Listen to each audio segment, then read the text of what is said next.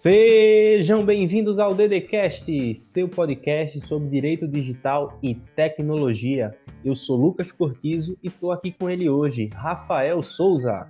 Quem é dono da internet, Lucas? Já começou fácil, já começou a perguntinha fácil de responder. Rafa, hoje o assunto é exatamente esse.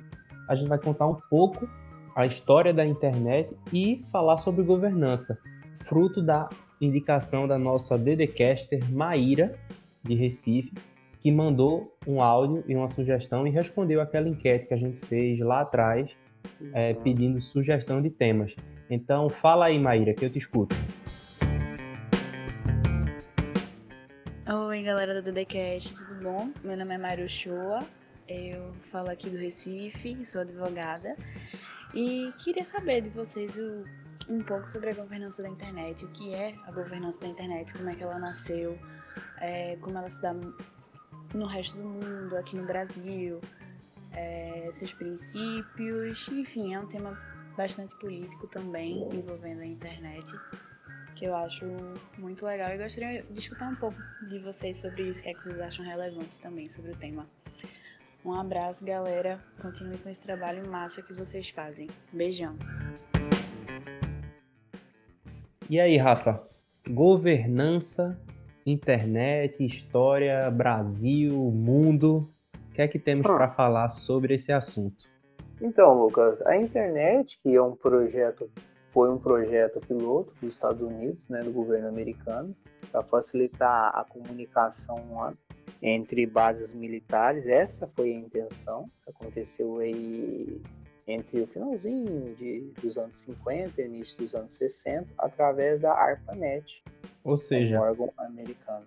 O, a intenção inicial da internet não seria essa rede mundial de computadores, seria muito mais algo de cunho militar, de cunho privado mesmo, né, dos Estados Unidos, uma forma de comunicar-se de forma privada, né, Rafa?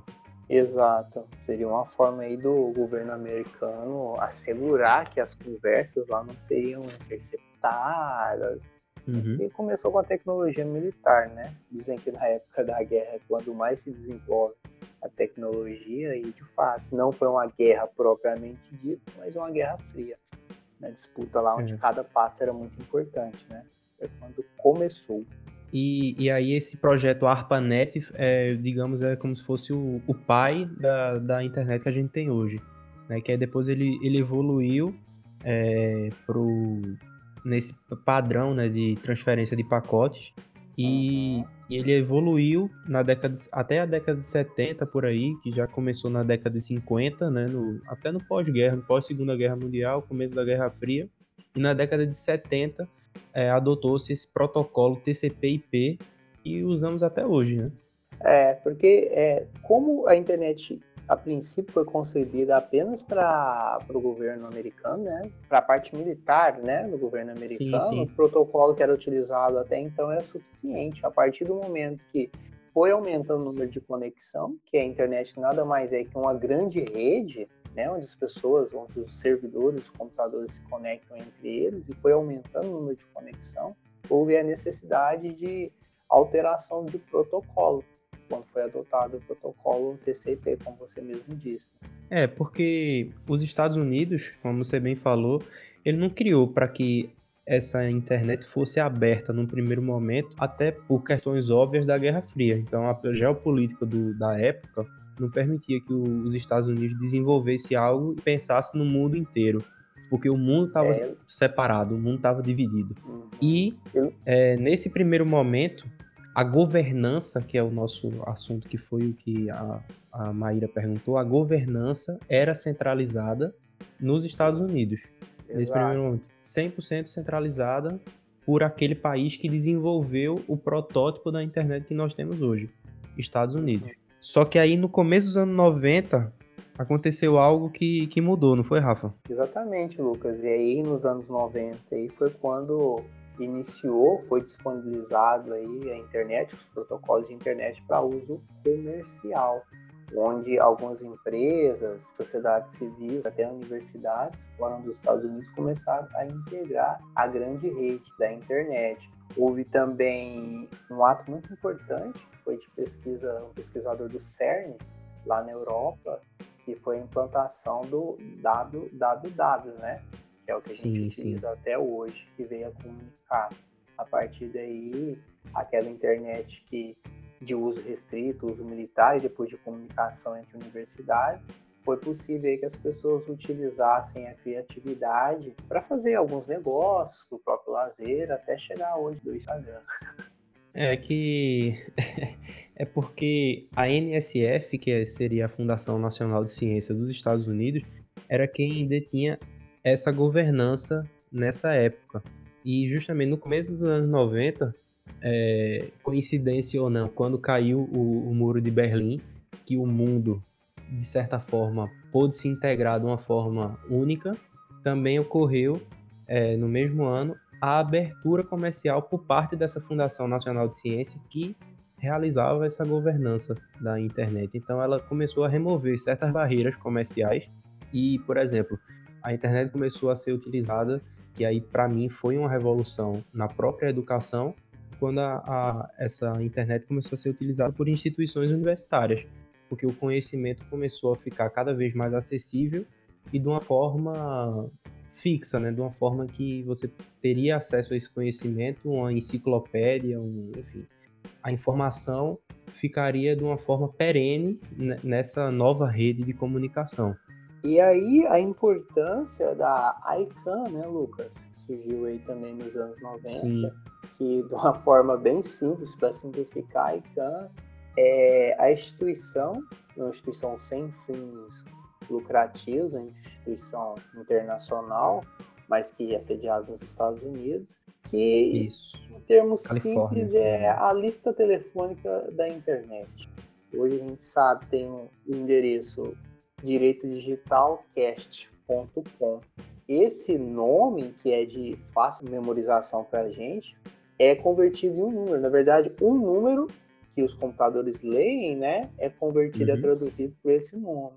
E a ICANN é a responsável, como se Direito Digital Cache fosse o nome da linha, e o número dela, que é 1.1, eu não sei qual o nosso número, né? Ficasse registrado lá na ICANN. É a entidade, a organização que faz todos os registros. Por você não saber esse número, Rafa, foi que criaram esse sistema tão complexo, né?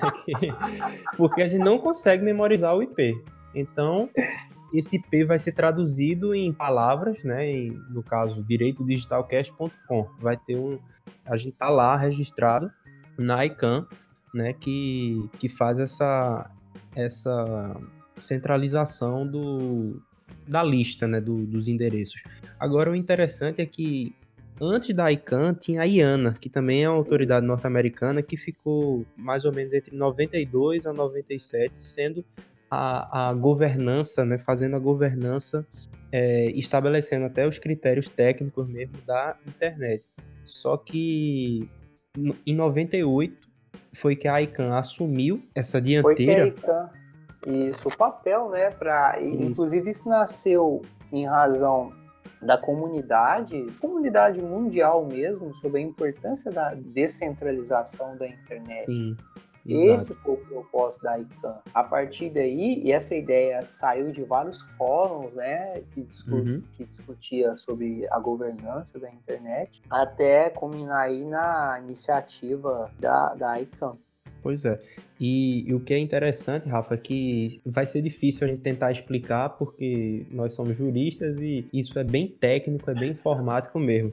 Mas o DNS, né, que seria esse sistema de nomes de domínio, ele que é essa agenda telefônica que você fez uma analogia muito boa, hum. é, ele cria uma certa hierarquia, por mais que entre aspas todos nós sejamos iguais na internet. E a gente sabe que existe uma hierarquia técnica, né, de servidores, de porque sem ela não funcionaria da maneira que foi pensada. Mas falando sobre os servidores raízes, que é os, os root servers, eles estão ao redor do mundo, são 13, né, Rafa? Só que 10 deles estão nos Estados Unidos. E isso mostra uma influência, né? Vírgula, né? Ao redor do mundo, vírgula. São 10 Estados é, Unidos, é, dois um na Ásia na e dois Europa, na Europa. É, Dois na um Europa e na Ásia. Na Suécia, outro no, nos Países Baixos, lá na Holanda especificamente, e outro no Japão. Então aí você percebe que, embora a internet seja descentralizada, né? Porque a rede, uhum. todos dependem da rede, a gente sabe que 10 servidores estão nos Estados Unidos. Mas um, um, algo bem importante, Lucas, é que existe espelhos desses servidores, né? No Brasil existem centenas que são cópias, redundâncias dos servidores raiz que tem nos Estados Unidos. Por exemplo, como, e é para explicar rapidinho como que funciona a internet. Eu venho aqui no meu celular e coloco lá o endereço direitodigitalcash.com. Essa é feita uma requisição aqui do meu celular, do navegador, vai passa pelo meu roteador, a partir desse roteador vai para o meu provedor de internet, que no caso aqui é a Vodafone, como eu estou na Europa aqui, a Vodafone passa uma requisição para um servidor raiz, que está é, tá na Finlândia ou em Amsterdã, acredito que, que vai sempre para o caminho mais fácil, então eu acredito que será em, em Amsterdã, que é mais próximo. Uhum. E isso, se o servidor, o Direito Digital Cash, estiver registrado na Holanda, na Europa, bacana. Só que eu sei que, como o nosso está registrado nos Estados Unidos, da Europa vai mais uma requisição para os Estados Unidos. Aí chega lá no servidor onde que o nosso site está armazenado. Esse servidor raiz lá dos Estados Unidos devolve toda essa resposta, devolve as informações, né, um pacote de dados, até chegar no meu celular novamente. Então a gente pode afirmar, de acordo com esse trajeto que você traçou, que o governo americano ainda tem um poder muito forte em aprovar até mudanças de mesmo nessa camada raiz do DNS. Né? Então, se você for falar em governança da internet, por mais que seja um, um protocolo aberto, por mais que seja algo é, que todos os setores da, da sociedade vão fazer parte, vão ser chamados a, a debater, mas os Estados Unidos ainda exerce um, um, papel fundamental nessa governança da internet, então, Rafa, na sua opinião? Eu acho que, embora as pessoas dizem que a internet é aberta, é distribuída, eu acredito que sim, mas os Estados Unidos acaba sendo o dono da bola. É. Como se eu deixasse a porta da minha casa aberta. Todo mundo pode passar, mas se um dia eu quiser fechar? É claro que depois o restante do mundo, se acontecer, eu acredito que não vai acontecer, é improvável totalmente, até porque os Estados Unidos dependem de vários outros países, comunicação, negócio, né, mas de, de um ponto de, de vista que isso uma pura análise crítico mesmo, os Estados Unidos uhum. mantém a maior parte dos servidores, são 10. E por isso há uma iniciativa de criar outros, como eu disse aqui, sair de Portugal, Europa, Estados Unidos, do Brasil, uma comunicação que é feita do Brasil para o YouTube. Sai do uhum. Brasil, vai lá no servidor dos Estados Unidos e volta. Se fosse para um site africano, sai do Brasil, vai dos Estados Unidos, os Estados Unidos comunica com a Europa, da Europa vai para a África. Em 2008, no ano passado, uma iniciativa da empresa Angola Cable, juntamente com feito um consórcio, na verdade parcerias, né? Com algumas empresas brasileiras, entre elas a Algar, que é lá de Uberlândia, fizeram passar um cabo, Lucas, que sai lá da Angola e chega pertinho da sua terra, em Recife, exatamente em Fortaleza. Para quê? Para quando houver uma comunicação entre o Brasil e algum país africano, que seja abreviado, que seja mais rápido, em vez de passar a fazer todo esse rolê, essa volta toda. Isso a, aumenta a velocidade da internet e da comunicação também, porque diminui a latência, que seria a velocidade entre o requerimento, o request e a resposta. Então a gente vê essas iniciativas aí. Como? Eu não sabia dessa não, da lá em Angola. E é uma alternância, né, pro, pro Brasil, então isso, isso é bom. Isso seria torço muito. Eu gosto sempre de tentar trazer os episódios anteriores, né, quando a gente fala alguma coisa, você falando desse poder centralizador, de algo que é universal, mas a gente vê, quando a gente estuda um pouquinho mais, a gente vê que não é tão, né, tão universal assim, que por mais que atinja as pessoas, mas ainda existe um certo controle de algum país e principalmente do país que desenvolveu, eu gostaria de fazer, por exemplo, um, um paralelo com a China, né, que a gente falou, né, eu falei no episódio 18 do, do 5G, e a gente foi. falou muito da China no, no, episódio 22, não foi, Rafa? Que foi, foi 18, uma conversa 22, nossa, que a gente falou muito sobre a China e, e uma das empresas da China, a Huawei, que, que justamente ela desenvolve toda a infraestrutura de comunicação e a partir do momento em que a China conseguiu a patente, conseguiu os estudiosos que vão desenvolver o 5G, ela vai ser a dona da bola, como você bem falou, que os Estados Unidos é o dono da bola da internet, a conexão 5G, quem vai, quem vai ser a dona da bola vai ser a China, porque ela vai ter toda a infraestrutura produzida lá e também sendo a pioneira do, desse tipo de comunicação. E é por isso que a gente vê a preocupação tão grande dos Estados Unidos, né? É. E essa invenção de mentira que veio nos Estados Unidos do governo americano acusando de espionagem e tantas outras coisas, né? Espionagem é assim, que inclusive foi hum. motivo de discussão em fóruns aí internacionais sobre a governança da internet, né? Quando foi descoberto através lá das revelações do Edward Snowden que os Estados uhum. Unidos espionava boa parte é. do mundo. Isso ninguém fala, né? Os Estados Unidos não toca. Ah, foi... tá acusando a China de espionagem, mas e não tem fundamento, não tem registro nenhum através do, dos smartphones, dos aparelhos da Huawei. Mas a gente tem que entender, como você bem falou, que a, a internet é uma soma de forças, não é? É uma soma de forças, é uma soma de interesses e a governança serve justamente para quando você confia, a, por exemplo, a, a instituições é, sem fins lucrativos, para que ela seja desenvolvida de uma forma como a teoria manda, que seja respeitando os interesses não só das empresas, porque as empresas vão puxar esse trem do conhecimento, né? elas vão investir em tecnologia, elas vão investir para que a sempre seja mais veloz, mais, mais capaz, mas ao mesmo tempo a gente não pode esquecer que existe um governo que precisa assegurar certos direitos fundamentais, como é, o direito da proteção de dados, como o direito da propriedade intelectual, que muitas vezes, da maneira que foi pensada, se a gente não, não tentar adequar, fica um pouco solto, né?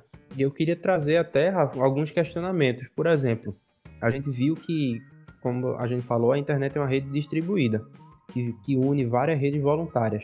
E por isso que quando, quando se for falar em governança estricto senso, apesar de a gente ver que os Estados Unidos é o dono da bola, como você falou, eu gostei dessa expressão, mas que existe um, uma certa exceção à regra da governança, porque a internet não existe um, um governo central que, que manda na internet. Isso. Mas como é que fica a questão criminal, por exemplo?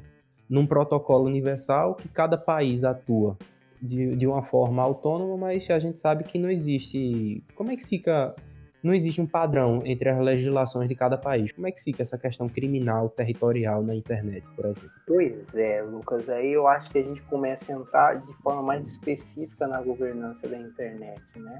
Tem Isso. alguns atores da governança da internet, o governo, né? Os governos eles são um dos atores, universidades, sociedade civil e empresas também, e quando trata de governos, para cuidar especialmente da questão criminal, aí existem os protocolos e as convenções.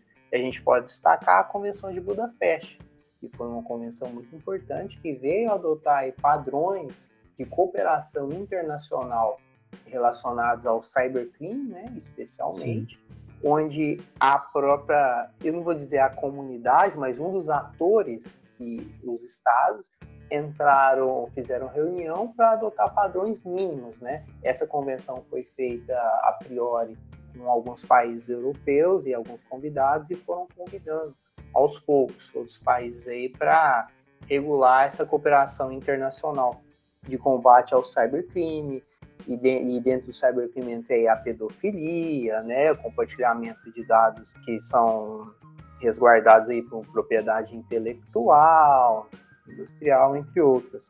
Então, Lucas, eu acho que a governança da internet é por meio de consenso. Eu acho que é assim, precisa ser assim. Então, se os atores entendem que é importante um protocolo para um, um, consenso para combater o cybercrime, precisa que todos eles se unam, conversem e a partir daí tomem decisões a respeito como é, quais são os crimes e extradição, como que vai funcionar a extradição Exato. e como vai ser cooperação internacional para troca de informações. Se eu tenho um hacker hoje nos Estados, no, no, em Portugal, por exemplo, que através da internet comete crimes só na Espanha, como que fica a questão da jurisdição? E é por isso que vem a Convenção de Budapeste, que fala que todo Estado signatário da Convenção ele precisa manter um órgão, um setor 24 horas, 7 dias por semana disponível para receber as mensagens. Tá, Portugal e Espanha é muito fácil, mas Portugal e vou colocar Japão, estado mais longe. Quando o pessoal de Portugal estiver trabalhando, o pessoal dos estados do Japão provavelmente está dormindo. E aí a importância da convenção e colocar, olha, eu preciso de gente em todos os estados signatários 24 horas por dia, no mínimo uma pessoa, para responder o um e-mail, para tomar alguma atitude importante sobre rastreamento, né, uma polícia para entender, para atender ou para investigar, para ir até em loco uma investigação onde o hacker está cometendo um, crime naquele momento. Então tudo isso entra na governança da internet, protocolos, acordos. É, porque e, e essa questão da convenção me fez pensar na questão da soberania, porque como é que você lida, como é difícil lidar com, com, a, com a relação entre vários agentes, vários atores, em que muitos deles eles têm uma soberania própria, têm leis penais próprias, uhum. mas eles atuam em certa isonomia nesse protocolo universal, que é a internet. Então, como é que fica? Como é que fica? Vários atores com leis diferentes, né? E essa questão do território que se perde um pouco. Você já viu aquela história assim, vamos resolver conversando? É, tem que ser, é tem que ser com muita forma. conversa. É. Senta aqui, senta aqui Brasil, senta aqui China, senta aqui Europa, Estados Unidos, vamos bater um papo? Não tem outra forma, né, Lucas? A internet é uma grande rede e é, aí, e é daí que vem os grandes fóruns, né? Tem os atores, a gente já disse, e tem os grandes fóruns de governança da internet. Já houve dois no Brasil. Já, o, o principal foi em Genebra, em 2004, e depois teve vários fóruns para discutir isso, Sim. legislação, normativas, né? É, a internet como próprio direito fundamental, também, entre outras questões. E no, e no Brasil também houve dois, para discutir questões sensíveis da internet, porque todo mundo depende de todo mundo. Estados Unidos, que é o mais, onde está lá todos os servidores, a maioria dos servidores raízes, Aí, Lucas, falando de governança da internet, aqui no Brasil é importante, muito importante, falar sobre o registro BR. Foi criada lá em 2005 pelo Comitê Gestor da Internet, aqui no Brasil mesmo. É o órgão, Lucas, brasileiro responsável pela alocação de IP, administração de domínio. Hoje eu quero registrar, por exemplo, um domínio .br, a nível nacional, né? Esse a nível nacional. Quem faz a regulação é o registro BR. E uma curiosidade que o BR, o domínio BR aí, tá sob responsabilidade do registro BR, mas a partir desse ano vai, houve um consenso na comunidade da internet aí sobre a criação de outros domínios, um pouco mais de uma centena. Por exemplo, o Bradesco pôde registrar o domínio não só o domínio, né, mas a extensão Bradesco. Então eu posso ter hoje banco ou lojas do banco ponto Bradesco. O Itaú fez a mesma coisa, criou, registrou o ponto Itaú, o Ipiranga, o ponto Ipiranga. O Rio de Janeiro registrou o ponto Rio, onde futuramente moradores, aquelas pessoas que vivem no Rio de Janeiro, vão poder registrar o seu próprio domínio ponto .rio, em vez de ponto .com, ponto .com.br, ponto .inf, ponto .net, ponto .adv, existe. Essa é uma grande novidade aí de, de, do finalzinho do ano que vem, com esse ano que já está sendo implantada. E tem essas grandes empresas aí que já fizeram essa reserva. Isso é, é, é tão interessante, Lucas, que pode vir um Bradesco, por exemplo, através de campanhas na internet ou também na, na televisão, falar o seguinte: olha, se não for o meu final ponto Bradesco não clica. Então, se você receber ou fizer uma pesquisa na internet e tem lá ah, banco ou lojas do Bradesco ou consórcio ponto qualquer outra coisa, não, não clica, porque o Bradesco registrou ponto Bradesco. É interessante isso, né? É, é isso pessoas... visa a segurança, né? Visa a segurança, segurança do, do. Fica muito mais fácil. Ah, não é ponto Bradesco, não é ponto Itaú. Então eu não vou criar. A Vivo fez isso também. A própria Vivo registrou, na verdade, fez a reserva, né? Do, do, do registro do ponto vivo. A Oi não fez. E a Oi não fez porque existe uma reserva, no Brasil a gente tem o BR, né?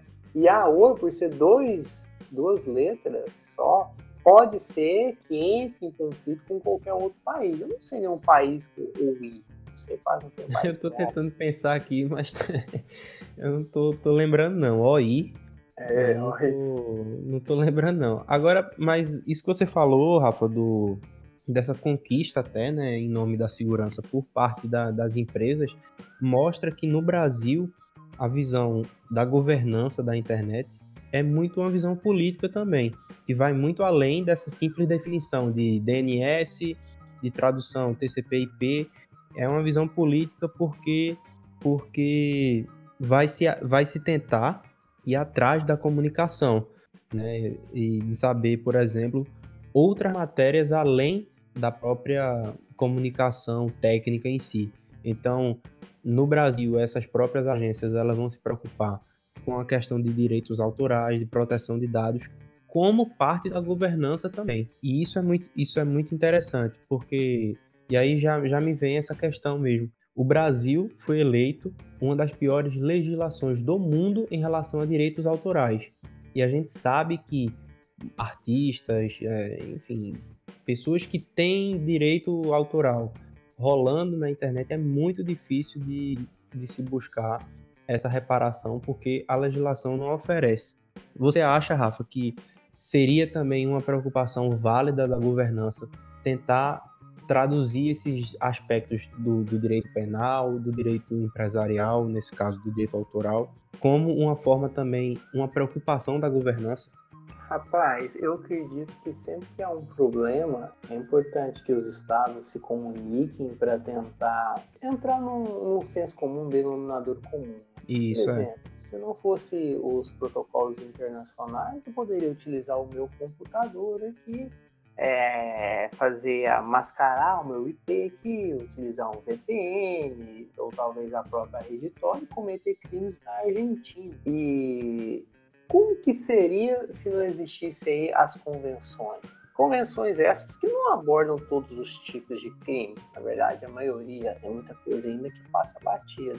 Mas eu acho que essa é uma grande preocupação. Quando a gente trata de pornografia infantil, existem Hoje, é, a gente sabe que a comunicação aí de dados, né, de imagem, arquivos, de pedofilia é muito grande. E se não for os protocolos aí, as convenções internacionais, a gente não consegue vencer essa barreira. É porque, como você bem falou, e, e o que me interessou muito nesse assunto, a gente se quando a gente começou a ler, começou a se preparar para fazer esse episódio, é que você começa a ver a história da internet e você começa haver muita, muita questão técnica. Aí você acha que não tem nada a ver com o direito.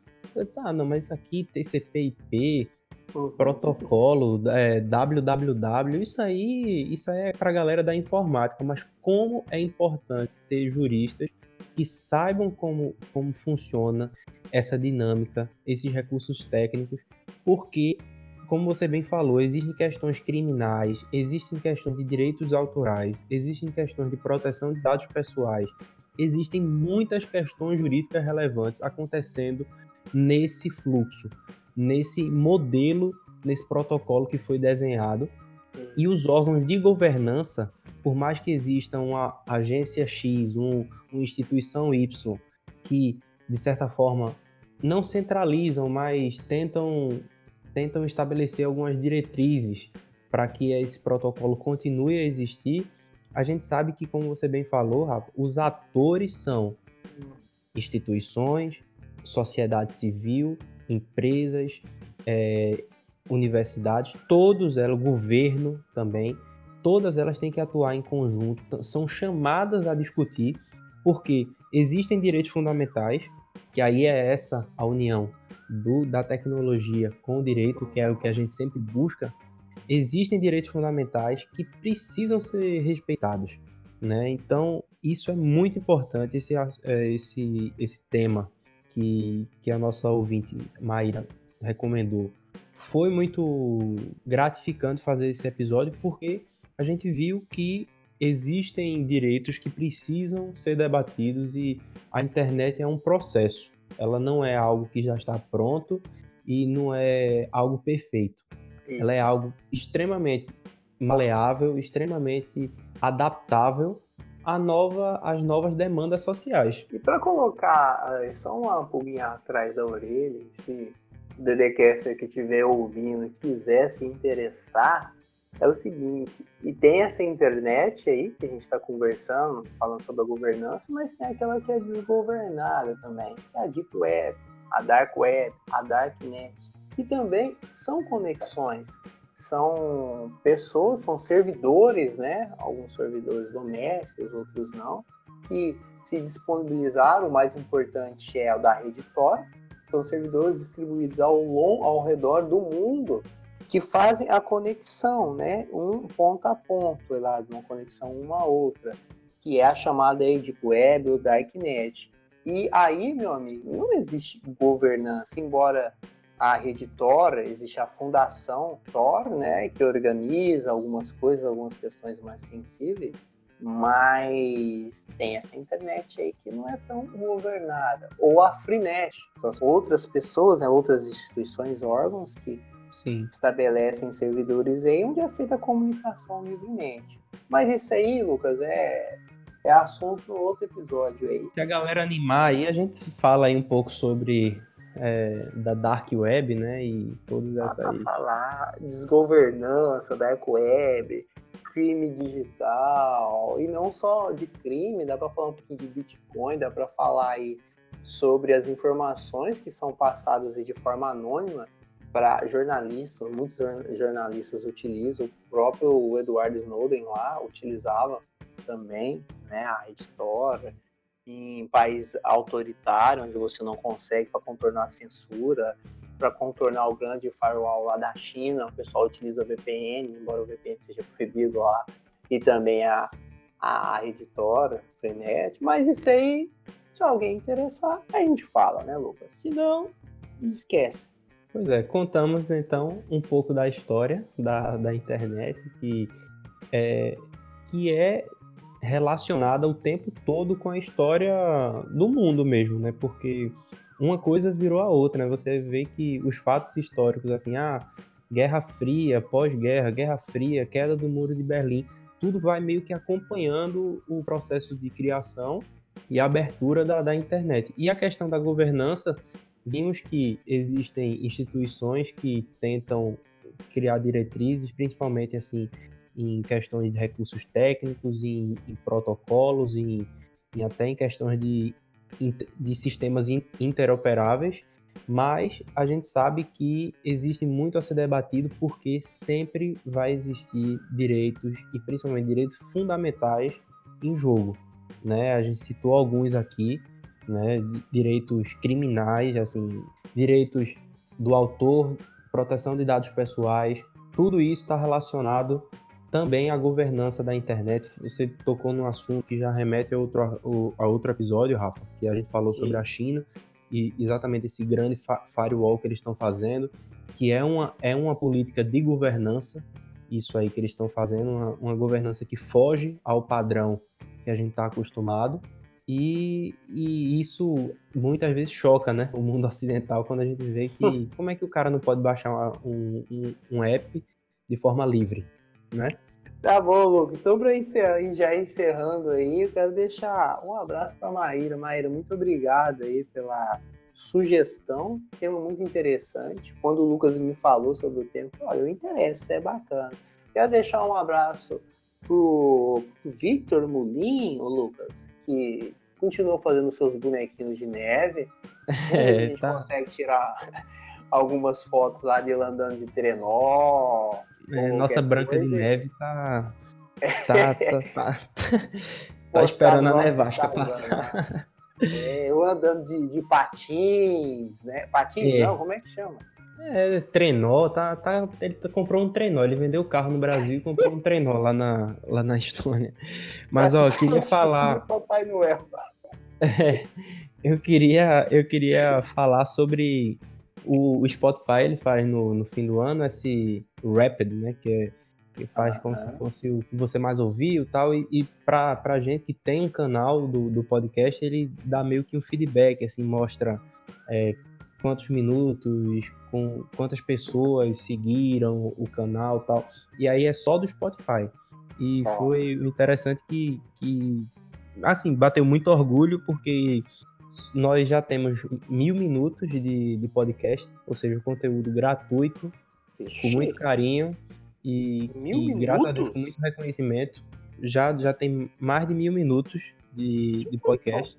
Uma conta aqui, a minha hora é 50 reais, vezes mil minutos, quanto é? fácil.